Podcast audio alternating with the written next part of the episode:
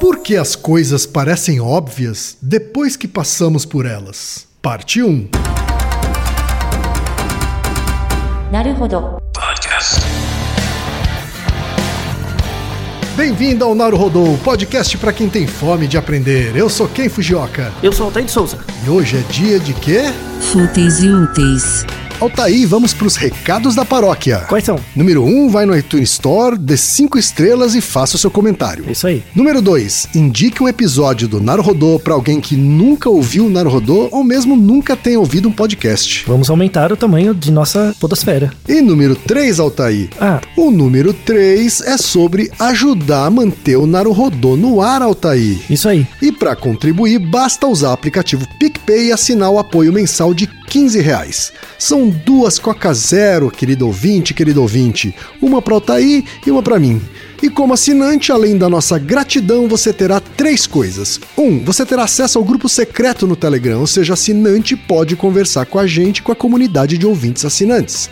Dois, você terá vantagens especiais. Por exemplo, assinante recebe os episódios no grupo secreto do Telegram antes de todo mundo. E três, você receberá conteúdos exclusivos. Por exemplo, assinante recebe episódios que só são distribuídos no grupo secreto do Telegram. Então é isso.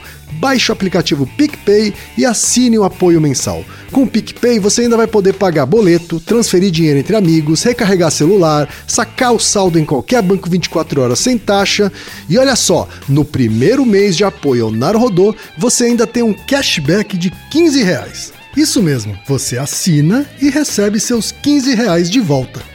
Tá? Agradecemos desde já e participem, por favor. É isso aí. Antes da pauta, mais um recado. Naruhodô está abrindo espaço para as mulheres podcasters, porque representatividade é importante também na podosfera. O destaque de hoje vai para o podcast Mente na Mesa, um podcast que vai muito além da gastronomia, comandado pela Letícia Groppo.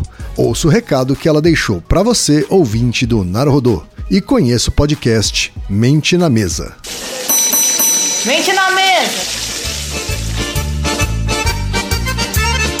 E aí, meu povo, eu sou a Letícia do Mente na Mesa. Vem cá, deixa eu te perguntar um negócio. Chega aqui pertinho. Você é um Homo sapiens? Se você é um Homo sapiens, você pode não saber fritar um ovo, meu amor, mas você tem a habilidade de cozinhar no seu DNA. Não se acanhem que aqui no Mente na Mesa o que a gente menos fala é de cozinhar. O que a gente fala mesmo é de comidas e alimentação no modo geral. Se tens interesse, nossa comunidade te recebe de braços abertos com um bolinho de chuva quentinho, gente.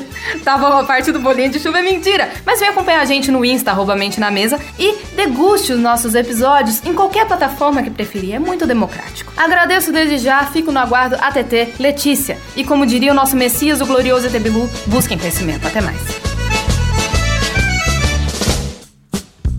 E chegamos ao momento Alura, querido ouvinte, querido ouvinte. Eu sei que nessa época de isolamento social a gente é bombardeado o tempo todo com lives, webinars, cursos, e embora o senso comum tente nos convencer de que estamos em home office, a verdade é que estamos sendo forçados a ficar em casa e tentando trabalhar em meio a uma pandemia. Então, meu recado é: antes de mais nada, vá com calma e cuide de sua saúde mental. Dito isso, pode ser sim um bom momento para dar uma acelerada em sua carreira profissional. E é para quem estiver afim de fazer isso que eu quero falar aqui da Alura, a maior plataforma de cursos online do Brasil.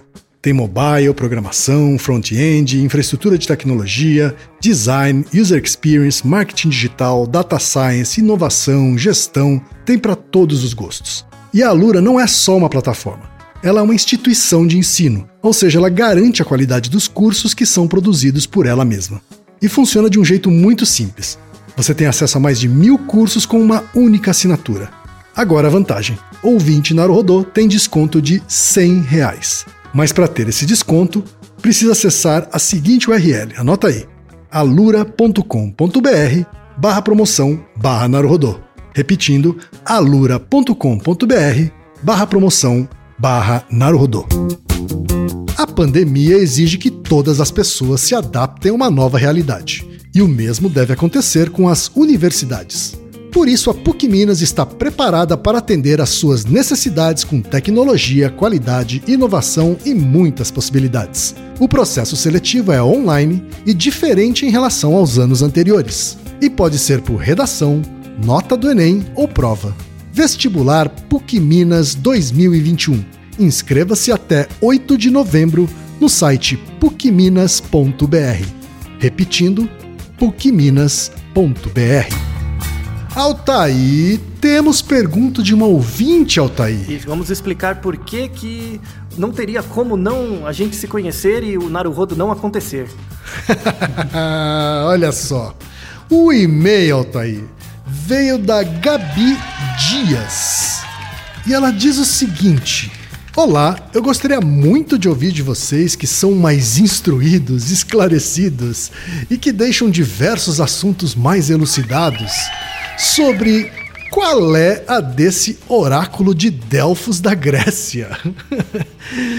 Por curiosidade, estava pesquisando um pouco sobre Sócrates e como ele se tornou uma figura tão importante, chegando até mesmo a ser considerado o pai da filosofia ocidental, sem nem mesmo ter uma escrita de sua autoria, somente por relatos em obras de seus alunos. Achei por aí sites que contam que antigamente um lugar sagrado existia, denominado Oráculo de Delfos, que chegava a ser frequentado até mesmo por pessoas célebres como Alexandre o Grande. Segundo a internet, todos acreditavam que uma mulher batizada de Pitia recebia a encarnação do deus Apolo logo depois de inalar gases que saíam das fendas das rochas do lugar. Dessa forma, fazia previsões e definia até mesmo estratégias de batalhas. Certo dia, em estado de transe, ela proferiu que Sócrates seria o homem mais inteligente do mundo. Quando a informação chegou até ele, ele, desacreditado, começou uma busca para descobrir se realmente merecia tal mérito. Foi aí que, usando o método socrático, entrevistou, entre aspas, vários nomes conhecidos na época por sua inteligência e acabou percebendo que quanto mais fazia as perguntas, mais as pessoas entravam em contradições e não sabiam mais equacionar os enigmas restantes. E daí começavam a ser grosseiras e ignorantes. Dessa forma, disse a famosa frase: Só sei que nada sei. E o fato de saber disso me coloca em vantagem sobre aqueles que acham que sabem alguma coisa. Portanto, seria assim o mais inteligente, conforme a Pitia teria intitulado.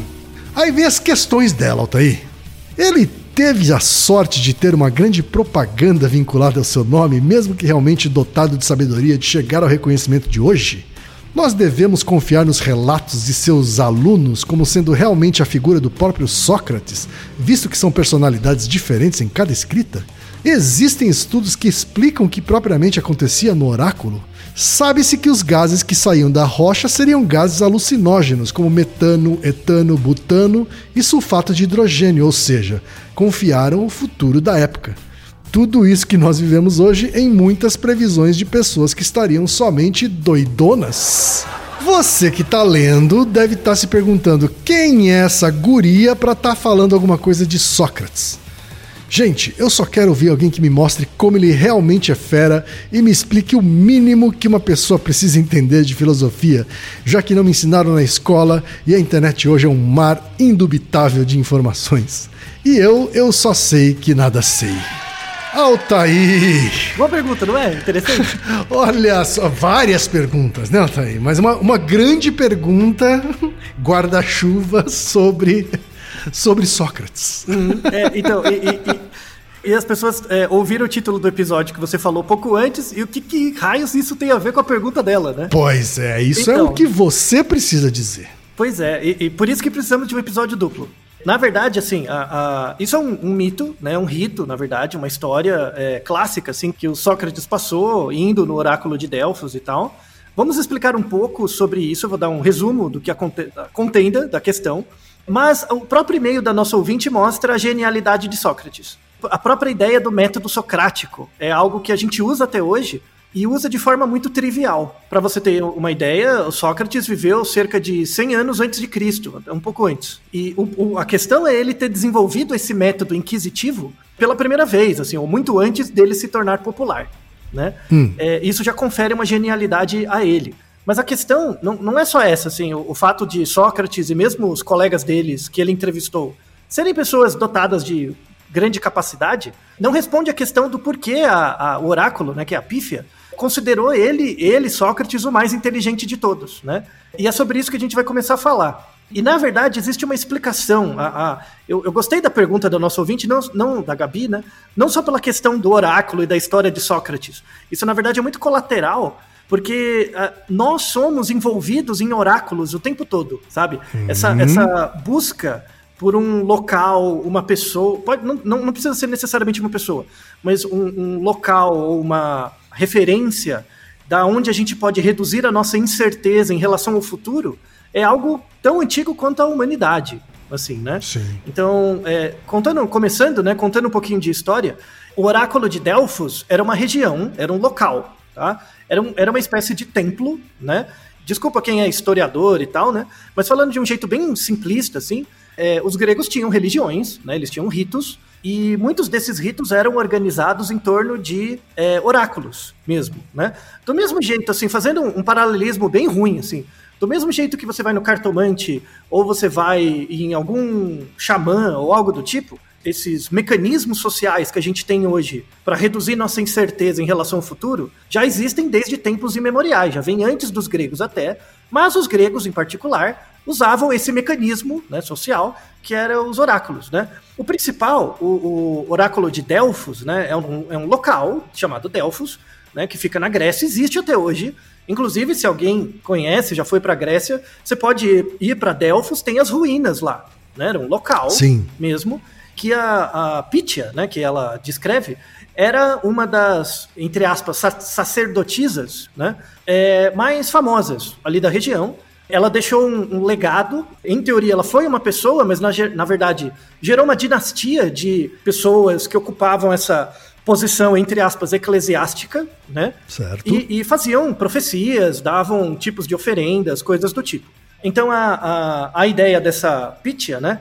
A ideia é que essa ilha, né, a ilha de Delfos, ela, era uma, é, ela é uma ilha vulcânica. Então, o, o, o, cheiro que vinha dali, é, pelo fato de ser uma ilha vulcânica, tinha muito metano, né, muitos gases vulcânicos, e dava aquele, se você já foi em alguma região vulcânica, ou locais em que tem aquelas fontes termais, tem um cheiro característico, que era o cheiro básico daquela região, né? É um cheiro que lembra enxofre, assim, isso? Isso, é, um cheiro é, sulfuroso, né? E aí, aquela região né, era toda envolta, envolta por uma aura né, de, de busca pelo conhecimento, de busca pelo, pelo desconhecido, pelo inominável, pelo inefável e coisas do tipo, né? Muitas pessoas visitavam o oráculo de Delfos para ter o voto de Minerva em relação a várias decisões ou ouvir é, previsões mesmo. Então, o Aristóteles visitou, né, Diógenes, Eurípides, é, é, imperadores romanos, Juliano, Justino, Ovídio, é, Platão, Plutarco, Sófocles, é, uma galera, tá? Uhum. Visitou. É... Era, era um, uma espécie de, de, de cartomante dos, das celebridades, então. Isso, isso. É, é, é uma versão muito mais, assim, historicamente válida do coach quântico, sabe? Uhum. Porque hoje você vira coach quântico no final de semana. Ali não, ali eram centenas de anos de tradição, sabe? Era uma coisa mais formal. E os gregos tinham muito essa percepção de que existia uma certa ordem nas coisas, sabe? Uma ordem intrínseca. E essa ordem intrínseca era trazida por entidades, é, deuses, enfim, que controlavam as coisas, mas essas entidades partilhavam das mesmas sensações que os humanos têm. Isso é uma coisa interessante, porque a gente vê Deus, por exemplo, como algo perfeito, né? Algo sem problemas e tal, né? Muito, muito diferente das mitologias gregas, onde os deuses são falhos, têm problemas. São é, humanizados, né? Isso, é, é, na verdade eles reproduzem sensações e os conflitos que os próprios humanos têm. Do mesmo jeito que a gente gravou aquele Naruhodo sobre amigo imaginário, que durante uma fase da nossa vida a gente projeta o nosso eu num objeto, que é o bonequinho, que é um amigo imaginário, a função, pensando do ponto de vista da psicologia do desenvolvimento, mas um pouco também na, na questão sociológica, era um pouco parecida era de você encontrar uma ressonância social em fenômenos e conflitos pessoais, sabe, individuais. Por exemplo, existe até uma, uma questão hermenêutica, né, que é bem interessante, que, por exemplo, os gregos sistematicamente sacrificavam é, coisas. O que, que, é uma questão hermenêutica, Altair? Uma questão hermenêutica era uma questão, assim, é, religiosa que acabou indo para um texto sagrado, virou um dogma, tá? Então, por exemplo, os, os, mandamentos. Os mandamentos são um texto hermenêutico, né? É, as pessoas balizam sua conduta com base nisso, né? Então, uma, uma atitude hermenêutica, por exemplo, que os gregos tinham eram os ritos, né? Eles tinham festas, tinham eventos. E muitos desses eventos, na verdade, eles eram vistos como eventos de, eventos de sacrifício. Então, a maneira como as pessoas lidavam com o pecado era muito diferente da maneira como hoje a gente lida com o pecado, né? Por exemplo, as pessoas, na época, né, grega ali, na região, né, porque cada região tem um mito de criação diferente e tal, focando só nesse, os gregos tinham muito uma, uma sensação, é que é diferente do, do pensamento católico, assim, de que você nasce com um pecado e é por isso que você se converte e depois tem a, você faz o batismo e tal, e por aí vai, e segue as normas cristãs, né, você nasce como pecador. O, o, os gregos não tinham muito essa percepção, na verdade o pecado estava nas suas ações, você não podia deixar de ser um pecador. Você não podia deixar de evitar. Não existia muito essa noção do pecado, existia uma, a noção de desadaptação. Existem coisas em mim que eu quero fazer, mas eu tenho que evitar, sabe?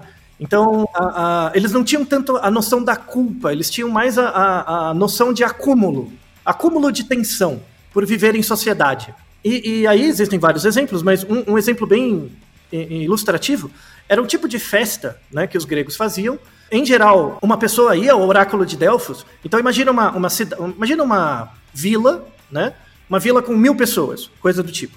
E aí, todo ano, eles tinham uma festa específica. Nessa festa, eles selecionavam uma pessoa, e quem selecionava era o oráculo, né? Eles não tinham como selecionar. Essa pessoa, durante um período do ano, ela era tratada muito bem. Ela era promovida, assim, pelas outras pessoas, né? Quando chegava nessa festa em particular, era uma festa em que as pessoas podiam fazer qualquer coisa. Né? Então era uma forma de expurgar os pecados. Então durante todo o ano eu trabalhei, eu fico cheio de tensões, eu uso aquela pessoa que eu selecionei como um bode expiatório. Isso aconteceu em algum, algumas regiões, não era tão disseminado. Na Grécia, eles davam uma surra naquela pessoa, às vezes matavam a pessoa, e quando não matavam, expulsavam a pessoa da cidade. Então era uma forma de expurgar o pecado, sabe? Então toda aquela tensão que eu acumulei, agora eu coloquei no bode expiatório. Daí que surge a, a, o termo, né? O termo bode expiatório vem do catolicismo, mas muito antes vem na questão grega também, né?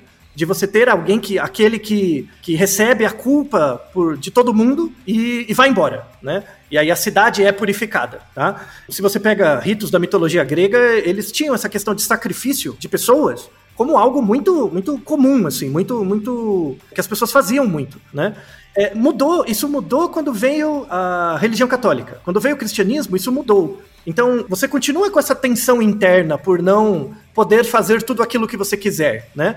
Só que ao invés de projetar aquilo numa outra pessoa, ou seja, matar a pessoa, para evitar a morte real, você transforma numa morte simbólica. Qual foi essa morte simbólica? A morte de Cristo, né? Então, toda vez que você vai na, na, na, missa, por exemplo, você faz a comunhão. A comunhão ela envolve, entre aspas, o sacrifício do corpo e de sangue e o sangue de Cristo, né? Então, você sacrifica o próprio Deus para não ter que sacrificar uma pessoa real, né? Isso é visto como uma, entre aspas, um, um progresso, né? No sentido de reduzir a, a, violência externa, né? Mas você introjeta uma certa violência é, interna nos indivíduos que é regido por várias, várias emoções, uma delas é a culpa, né? Então, você pega a religião, a religião cristã, por exemplo, ela gera muita culpa nas pessoas. Mas com é um coproduto de você evitar matar o seu próximo. Então, é, é, é uma, é uma discussão interessante, assim, do ponto de vista. Eu, eu, eu, estou fazendo uma discussão bem rasa, porque é só uma questão de divulgação. Vamos deixar no, na, na, como referência um texto que ataca bem essa, essa questão da, da catarse, né? Como, como a catarse era um no caso do grego, a catarse era um mecanismo de redução de tensão social e agora, principalmente depois do cristianismo, virou a culpa, né? O mecanismo de culpa. É, é bem interessante. É, então, o, o, o, oráculo ele, ele surgia na Grécia como uma forma, é, é como uma alternativa epistemológica, assim como, como é, epistemologia é o método pelo qual as pessoas constroem conhecimento, tá? Então, existiam vários, existem vários métodos de construir conhecimento. Um deles é, por exemplo, você se consultar com um oráculo ou com um cartomante.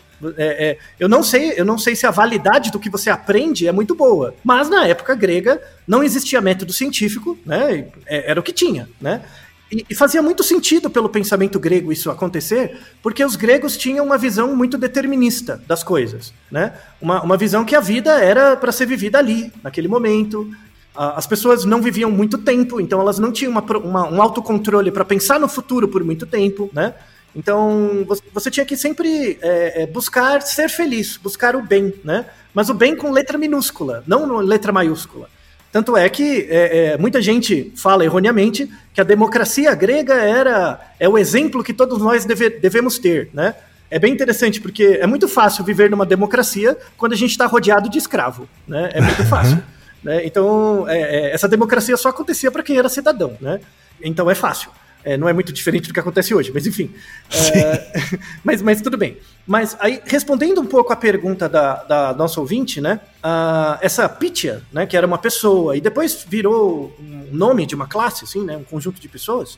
É, vamos deixar alguma descrição com mais detalhes, propriamente. Mas a, a, a ideia que quando as pessoas iam no, no oráculo de, de Delfos, não era só ir lá e chegar. Tipo, ah, quem vai ganhar o jogo de futebol amanhã? Não era esse tipo de coisa. Tinha um processo, né? Tinha um processo para visitar. Então, os suplicantes, né, como eram chamados, eles tinham quatro fases, eh, quatro estágios, né? O primeiro estágio eles tinham que fazer uma jornada até lá. Então, Delphi é, era um, é um local isolado. E, Suplicantes e... são as pessoas que estavam atrás de respostas, isso, é isso? Exatamente. Que, que, iam lá atrás de respostas. Tá. Isso, exatamente. Então, o, o, os suplicantes eles tinham que ir até Delphi primeiro, Delfos, né? Sim. Já era uma jornada, dependendo de onde você está, enorme, né? Então já tinha uma, uma auto-reflexão muito grande. Chegando lá, você tinha, que, tinha uma preparação. É, você era entrevistado por outras pessoas ali que faziam parte do, do local. E aí, somente os casos que eles consideravam genuínos eram selecionados para se consultar com o oráculo. É, então não eram todos os casos. Você tem que ser o um merecedor, enfim. É, passando isso, você tinha, você tinha a visita ao oráculo. Então você podia visitar o templo, você tinha um período fixo. Assim que você conversasse com o oráculo, que era a pessoa, ela te dava a resposta e você ia embora. Automaticamente, você não poderia nem pernoitar, você tinha que ir embora, né, na mesma hora. Existe um outro, um, um último estágio que é o próprio caminho de volta. A própria volta gera uma reflexão em você a partir do que você ouviu. Né? Certo. Então, o, o, esse processo, né, que é um processo longo, no, no fundo é um processo de autoconhecimento, onde o, o fato de você conversar com o oráculo é, é a menor parte, né? É, é, é só um, um, pedaço do, de toda Verdade. a experiência. Existem vários... É uma espécie de é uma espécie de um estímulo no meio do processo. Assim, Isso, né? é uma jornada. Ela começa como um ponto fundamental, mas depois vira parte do processo todo. Que é um pouco o que uma carta de tarô, por exemplo, exerce também numa, numa pessoa que vai buscar respostas. Sim, né? é, é, imagina que é a carta do tarô depois de você fazer o caminho de Santiago de Compostela. Isso, é, exatamente. Tipo, é, uma, é, uma, mistura, sabe? É uma parada é, disso. Uh -huh. Ela teve reflex... ela refletiu Aí depois teve esse estímulo e reflete de novo, né? Isso, e, e, é, e é, um processo legal. Se você parar para pensar, assim, dado as questões da época, é um processo de construção interna grande, sabe? Você não vai sair de casa, eu vou ali e volto. É uma jornada mesmo, né? É, é, é interessante, é inspirador nesse sentido. É, tanto é, como o nosso ouvinte comentou, até o Alexandre o Grande visitava o oráculo, várias pessoas e tal, né? E passavam por esse processo, né? É interessante que no, no na entrada do, do oráculo, né, do, do, templo, tem três inscrições, três frases, né? A primeira frase diz: "Conhece a ti mesmo", que é uma frase que a gente ouve muito, né? Muita gente tatua em você mesmo, sendo que não sabe a fonte. Conhece a ti mesmo. A segunda frase: "Nada em excesso". E a terceira frase: "Façam aqui a promessa e o dano estará próximo". Essa terceira hum. frase é a mais legal. Faça aqui a promessa e o dano estará próximo. Existe uma coisa do, dual nessa última frase, que é assim: fazer a promessa é, no, no caso ali grego, né, na tradução, era ouvir a, a premonição. Então, se você ouvir a premonição, espere o resultado, espere o que vai acontecer. Se você pegar vários mitos gregos, é, são essas coisas inescapáveis. Pega o mito de Édipo, que o Édipo descobriu no oráculo, o, o pai de Édipo, né, que é, é esqueci o nome. O pai de Édipo, que era rei, descobriu que o Édipo ia matá-lo e casar com a mãe. E aí, quando o Édipo era bebê, ele, ele jogou o bebê no rio, o bebê foi salvo por outras pessoas, voltou como um rei é, bárbaro, matou o pai Sim. e ficou com a mãe, a mãe Jocasta. Né? Exato. Então, é, é, apesar do, do pai saber a, a, previsão, isso era inescapável, né? Dar esse senso. Né? Então, Sim. às vezes, você querer ouvir a previsão é um sacrifício. É, é um dano, gera um dano, porque é algo inescapável. Né? Sim. Então, isso reflete muito o pensamento grego fatalista da época. Que você não tem como escapar dos deuses, você não tem como escapar do seu infortúnio. Muito interessante. Né? Sim. É, essa herança grega deixa um legado muito grande para as civilizações que vieram depois. Muitos dos nossos conflitos atuais vêm desse conflito que começou coisa de 1500 anos antes de Cristo. Se você pensar que, que esse oráculo de Delfos surgiu 1500 anos antes de Cristo, em, mais ou menos. É, há, há, controvérsias, mas colocar o período máximo, 1500 anos. É, é, a gente sofre com, com essa herança cultural já há 3 mil anos. É, é, uma coisa fantástica. Eu não sei de você, mas eu acho uma coisa genial você olhar nesse espectro né, histórico. E aí que a gente entra num, num ponto importante, que é assim, tudo bem, o cara fez esse trabalho todo, Sócrates fez esse trabalho todo, aí foi lá, falou. E aí o oráculo disse: Você é a pessoa mais inteligente do mundo. Isso é o que gerou o dano no Sócrates, né? Que ele, ele começou a pensar: por que, que eu sou o mais inteligente do mundo? O que, que me torna diferente dos outros? Né? Sim. E aí que exatamente isso que mostra a genialidade dele. Né? Ele criou um método que é chamado método socrático, né? Que a gente usa até hoje. hoje. Hoje a gente acha ele trivial, né? Mas o, o método socrático ele é assim: você começa com uma afirmação. Então eu falo o seguinte: todas as frutas são vermelhas. Tá? Uhum. Eu, eu falo uma afirmação: todas as frutas são vermelhas. Eu não tenho certeza dessa afirmação. Eu afirmo. A próxima fase é eu tentar descobrir uma exceção para essa afirmação. Né? Certo. Então, ah, não, mas nem todas as frutas são vermelhas. E o abacate? O abacate é verde, né? Uhum. Aí, aí você, com base nessa segunda reflexão, você refaz a primeira. Fala, ah, não, então não tem só frutas vermelhas, tem frutas vermelhas e verdes. Né? Ah, não, mas e o maracujá? O maracujá é amarelo. Ah, é verdade. Então tem frutas vermelhas, verdes e amarelas. Você entende? Então você usa a busca pela contradição para refazer a sua premissa. Né? Certo. Né? Então você é uma pessoa inquisidora, você é uma pessoa curiosa, né? Você não aceita é, apenas o que o oráculo te diz. Por isso que ele começa a perguntar para outras pessoas, né? Ele fala, ah, mas é, você acha que eu sou inteligente? É muito difícil para outra pessoa responder. Então o que, que ele começou a fazer? Ele começou a fazer é, enigmas para ver se as outras pessoas descobrem. Né? Sim. E aí chegava um ponto que as pessoas não, não sabiam mais né, responder os enigmas que ele sabia. E aí, com base nessa resolução, ele chegou: não, então é, eu devo ser a pessoa mais inteligente mesmo. O oráculo estava certo. O método que ele desenvolveu para inquirir a ele mesmo e os outros, que é assim: a cada afirmação que você faz, você tem que pensar uma exceção para ele, é, é um método que a gente devia ter até hoje. Tá? O método Sim. socrático, ele é a coisa mais. É, é, é, o primeiro método de educação científica que surgiu na história registrada, porque pode ter alguém, alguém ter, pode ter tido essa ideia, mas não escreveu, ou ninguém anotou. Então, a, a, o método socrático de você pensar sempre as exceções ou os erros em função das afirmações que você faz é, a, é o primeiro sistema epistemológico de criação de conhecimento científico da história. É, e ele é o, é o primeiro método que não é natural, nesse sentido de ser algo trivial, que não, que não exige esforço. Para você usar o método socrático, você tem que ficar o tempo inteiro pensando. Você tem que ficar o tempo inteiro inquirindo, né? Então você fica muito chato. E, e, era isso que falavam do Sócrates, que era um puta cara chato. Uhum, né? Puta cara mala, é. É, você consegue imaginar pessoas que são assim. É, mas isso é muito importante para a formação científica, assim, né? E esse foi o, o grande legado, um, um, na minha opinião, um dos maiores legados. É essa coisa de você falar, eu sei que nada sei, é a aplicação do método socrático. Porque para cada afirmação, eu tenho que procurar a, a, exceção. E quando eu acho uma exceção, eu já sei que eu não sei o que eu, o que eu afirmei antes. Então, o, o, você lida eternamente com esse não saber, né? O tempo todo. Que é muito, muito, muito angustiante. Então, o, o, o Sócrates. Sócrates devia ser um cara meio deprê, né, Altair? Então, é, era um, talvez, talvez. Como, como não se tem muitas informações a rigor sobre ele, só mediadas por outras pessoas, né? Sim. Ah, não dá para fazer muita inferência sobre a personalidade dele, né? Uhum. Mas com certeza ele era uma pessoa inquisidora. Isso sim. Uhum. Sabe? Com, com muita curiosidade pelas coisas. Tudo bem, você pode imaginar uma personalidade meio depressiva, mas uma outra personalidade que você pode imaginar era aquele físico Richard Feynman, por exemplo. O Richard Feynman, ele usava muito método socrático, assim, né? E muito inteligente, né?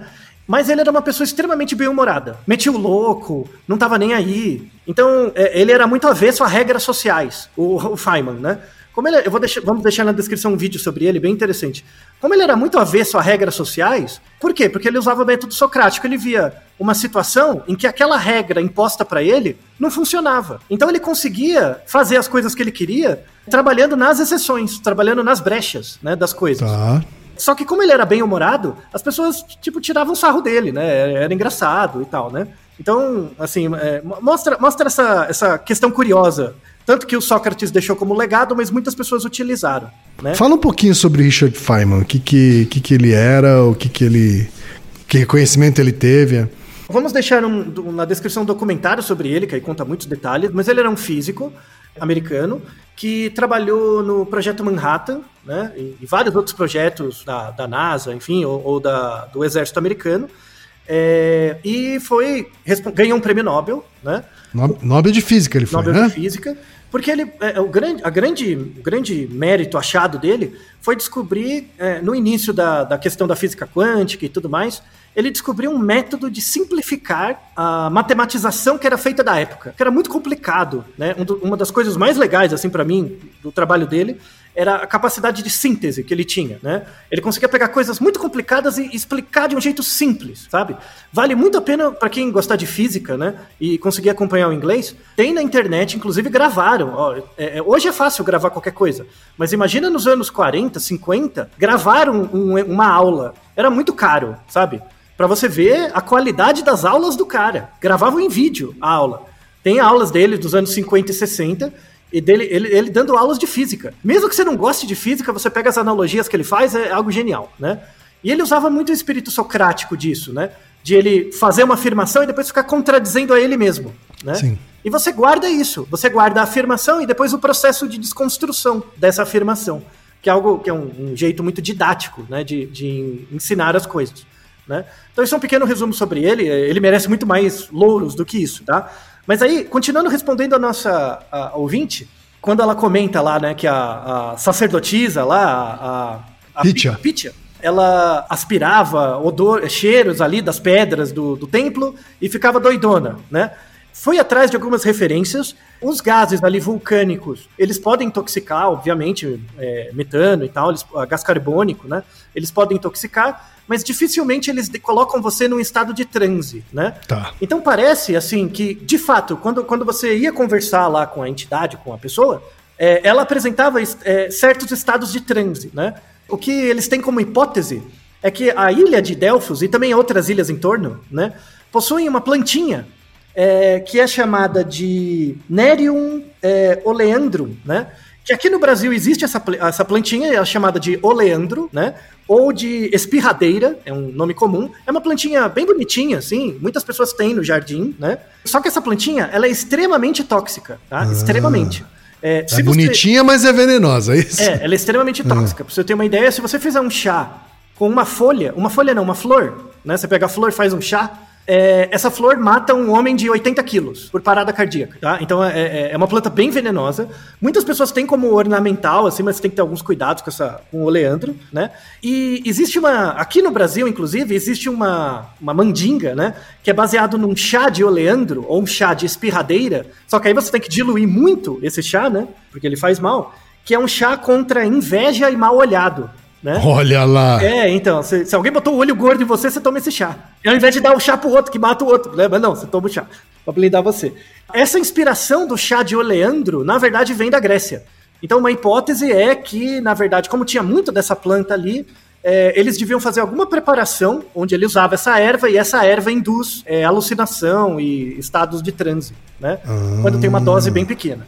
Então, parece que sim, parece que a, a o comentário que a nossa ouvinte falou lá da, de muitas decisões que foram tomadas e tal. Parece que foram quando as pessoas estavam doidonas, mas não é bem assim. Eu peguei o, o, o mote né, da, da do comentário dela, que eu achei bem interessante, para explicar essa questão de como a, a religião grega, a, as pessoas viam os ritos né, gregos e tal, e a relação deles com a visão de mundo, né?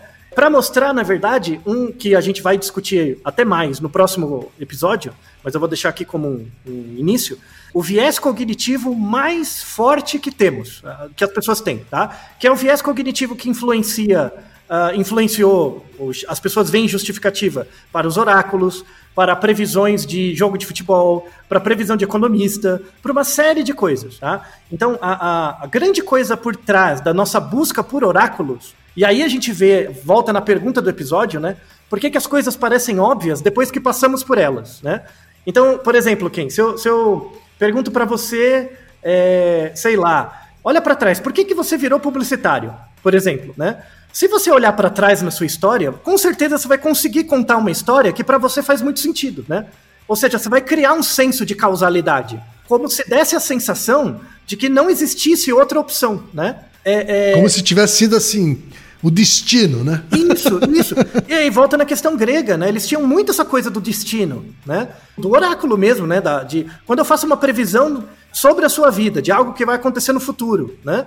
É, é, dá um senso de determinismo muito grande, né? De que você vive sobre julgo de um sistema de regras fechado, que é, que é algo muito, muito forte para você ter como crença, né?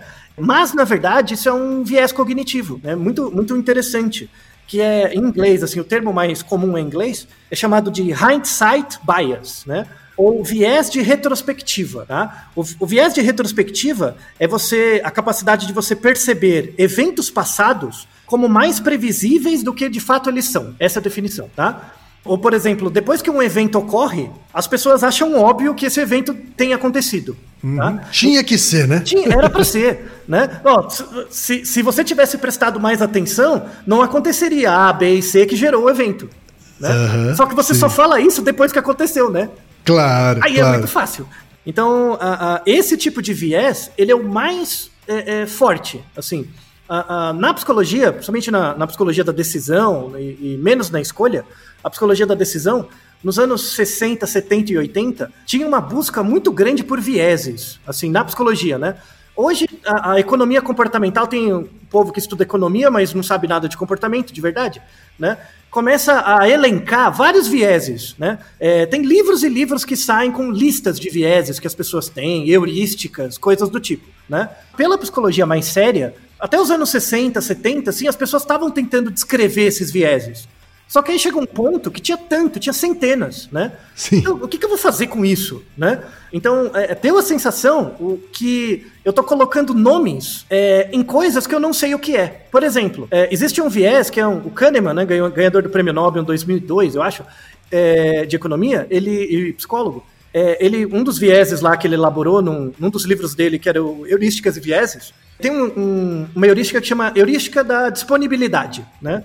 Heurística da disponibilidade é quando você é viesado para tomar decisões com base na frequência de uma informação na sua memória, tá? Tá. Então, por exemplo, se eu começo, sei lá, eu pergunto para você qual a altura do prédio onde você mora, tá? E aí você me dá, me chuta um valor. Isso é uma condição, né?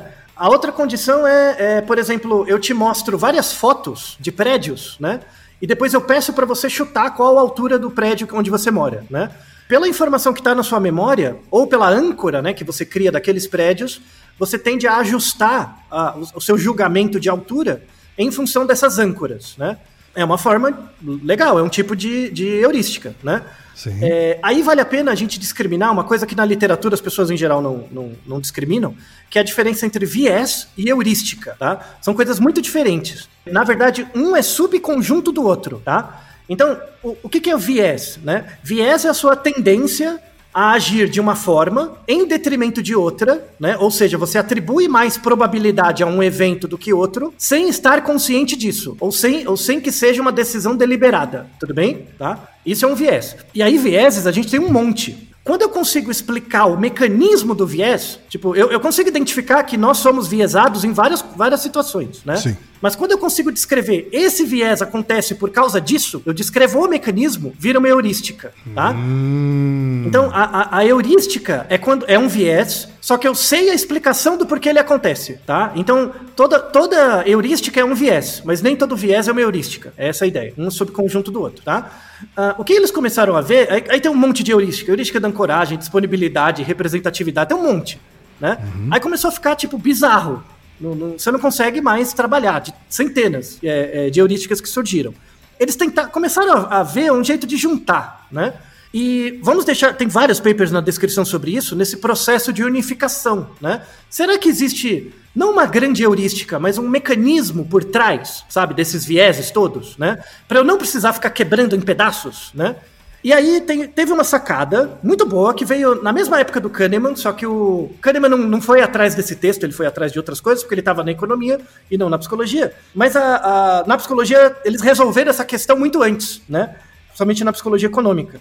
Que é um, um rapaz, do, é, um rapaz e uma moça, o Baruch Fischhoff e a Ruth Bert, em 1975, é, vamos deixar esse artigo na descrição, eles foram os primeiros que descreveram esse viés de, de retrospectiva. É, é, eles propõem uma ideia que é o seguinte: todos os, os vieses para a gente ocorrem Porque a gente tem uma dificuldade de quantificar e, e, memorizar tempo, tá? A sacada é essa, é o tempo. Como a gente tem uma dificuldade muito grande de, de equalizar os eventos e os, os tempos, se você parar para pensar na sua vida, quem? Você lembra de vários eventos, mas na hora de organizar eles temporalmente, é, é muito mais difícil, né? Sem dúvida. É, então, mas, mas a questão assim, é, você até sabe o que aconteceu antes do que, mas você não sabe os intervalos de tempo. Verdade. Né? Você verdade. perde isso. E isso é crucial. Então, a grande fonte, a grande fonte dos nossos vieses é a nossa incapacidade de administrar a percepção de tempo por muito tempo, né? Diferente dos eventos. Por quê? Porque os eventos são gerados dentro da sua cabeça, né? A memória dos eventos você gera, mas o tempo não. O tempo é algo do ambiente. O tempo está fora. O tempo é uma variável externa, né? É, que você não tem controle. Então, é independente de você. Isso, né? é uma variável independente. Então, você vive à mercê do tempo, né?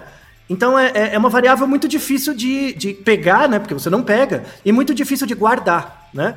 Diferentemente dos eventos, que é quando você age no mundo, recebe uma resposta e aí o evento aconteceu por causa da sua ação, né? E, e essa sacada do, desses dois autores, que é muito legal, é, é, mostra que esse evento de viés de retrospectiva, ele é o mais forte. Assim, é, é, não, que não vale a pena ficar colocando os outros dentro. A ideia não é essa. A ideia é que a grande fonte dos nossos vieses é uma. A gente tem uma predileção muito maior para lembrar eventos do que tempos, né? E o que, que, raio isso tem a ver com o raio do oráculo de Delfos, né? Tá? é, é, isso tem a ver com a ideia da previsão do oráculo. Porque assim, eu posso dizer para você, quem, ó, que algum dia na sua vida vai aparecer alguém que vai te dar uma mensagem muito importante que mudará a maneira como você vê a você mesmo. Tudo bem? Isso não pode acontecer? Claro que pode. Então, só que pode acontecer amanhã. Só não sei quando é. Isso, pode acontecer daqui a 20 anos. Né? Só que a questão, a questão não é essa, não é quando vai acontecer. Se acontecer, você não esquece. Claro. E aí você cria o vínculo de causalidade, mas você não cria o vínculo temporal. Entendeu? Essa é a manha. É por isso, é por isso que ainda continua existindo cartomante, né? Porque para alguma fração das pessoas, a previsão dá certo. Mas não muito temporalmente, nem por causa do, do cartomante. É porque você não tem controle das variáveis, dos fenômenos. Tanto que quando esses videntes são desafiados a falar o que, que vai acontecer ano que vem, aí eles erram bastante. Isso, não, mas não é só vidente. Não é só vidente. Vamos deixar dois artigos na descrição que falam de. Sabe, comentador de jogo de futebol? Uhum. Que fica falando da escalação, de sei lá quem, do jogador e tal. É, é, eles têm um artigo sensacional. Que eles, eles pegam as previsões do, do, desses comentador de rádio, de TV, de coisas assim, e veem o que acontece de verdade. Assim, depois. E aí eles, eles pegaram uma amostra de pessoas que não, não veem futebol, tipo eu, que não tô nem aí pra futebol. Tipo, quem você acha que vai ganhar? O time, né? Que vai ganhar. Uhum. Quem vai fazer o gol? Eu falei, eu não conheço o jogo, eu não sei a escalação de nenhum time. Né? Aí eu chutar, ah, eu acho que é esse aqui. A taxa de acerto é muito similar, estatisticamente, né? E não, so, e não somente comentadores de futebol. É, é, aquelas pessoas que comentam a economia na TV, sabe? O que vai acontecer com o valor do dólar? Essas pessoas acertam tanto quanto as pessoas que não conhecem nada do dólar, né? É, é, ou, por exemplo, a, a, pessoas que apostam em day trade, é, aqueles derivativos da bolsa, né? Apostam é, em bolsa de valores, que hoje em dia é muito fácil. Você instala um aplicativo e, e, e joga, né? E é, vai apostando. Muito fácil perder dinheiro hoje em dia. Isso, é um jogo de azar, vira um cassino, né? Vira um caça-níquel aquilo. A, a, vamos deixar num outro artigo também, que mostra que mais de 90% das pessoas que entram em day trade falem, quebram, né? Só que assim, no, é, é igual a previsão do oráculo de Delfos. Quando a pessoa acerta, tipo, nossa, ganhei, né? Ela vai atribuir a ela mesma. Não, eu ganhei porque o que eu estudei funcionou, né? E aí ela vai jogar de novo, né? Quando ela erra, né? Ela vai achar que é tudo culpa dela, que não poderia ter acontecido de outra forma. Só que na verdade é, ela não tem controle nenhum sobre esse processo, tá? Então, a, a, o que vamos deixar agora de mensagem para o próximo episódio, que agora a gente vai explorar mais esse grande viés de retrospectiva, né? É, se esse viés de retrospectiva, a gente vai explicar o mecanismo dele com um pouco mais de detalhe, é, como ele funciona, quais são os tipos de que grupos sociais sofrem mais com eles. Se, por exemplo, quando você é criança, você sofre com esse viés, quando você é adolescente, adulto, idoso, né? Que tipos de classe, né, de, ou de que áreas, né, de trabalhos uh, as pessoas sofrem mais com viés de retrospectiva, isso viés as decisões delas e os julgamentos delas sobre os outros. E a, a, a ideia também de uma parte do, do episódio que vem é uma grande defesa das ciências humanas, tá? Sobretudo a história. Porque a questão é, se eu chegar, eu chego a uma conclusão de que o fato de eu acreditar no oráculo, ou no, no cartomante, ou no, no, planejador financeiro, ou no que quer que seja, no coaching uhum. quântico, o fato de eu acreditar nisso se deve ao viés de retrospectiva, como é que eu evito isso? Como é que eu mudo, né? Isso. A questão é, não dá para mudar, tá? Mas se você está mais consciente dele, desse viés, tem como reduzir muito o efeito dele, tá? Ah, é? Tem, bastante. E, e aí é, existem alguns jeitos de reduzir esse viés e é sobre isso que falaremos no próximo episódio. Então aguardem. Então é isso. Acabamos aqui a parte 1, mas vem a parte 2 aí no próximo episódio, é isso? Isso. Naruhodô, ilustríssimo 20. E você já sabe, aqui no Naruhodô, quem faz a pauta é você. Você tem alguma pergunta pra gente ou quer comentar algum episódio? Escreva pra nós. podcast@naruhodô.com.br. Repetindo? podcast@naruhodô.com.br. E lembre-se, mande nome completo, idade, profissão e a cidade de onde você está falando. É isso aí. Naruhodo. Esse podcast é, é apresentado por b9.com.br.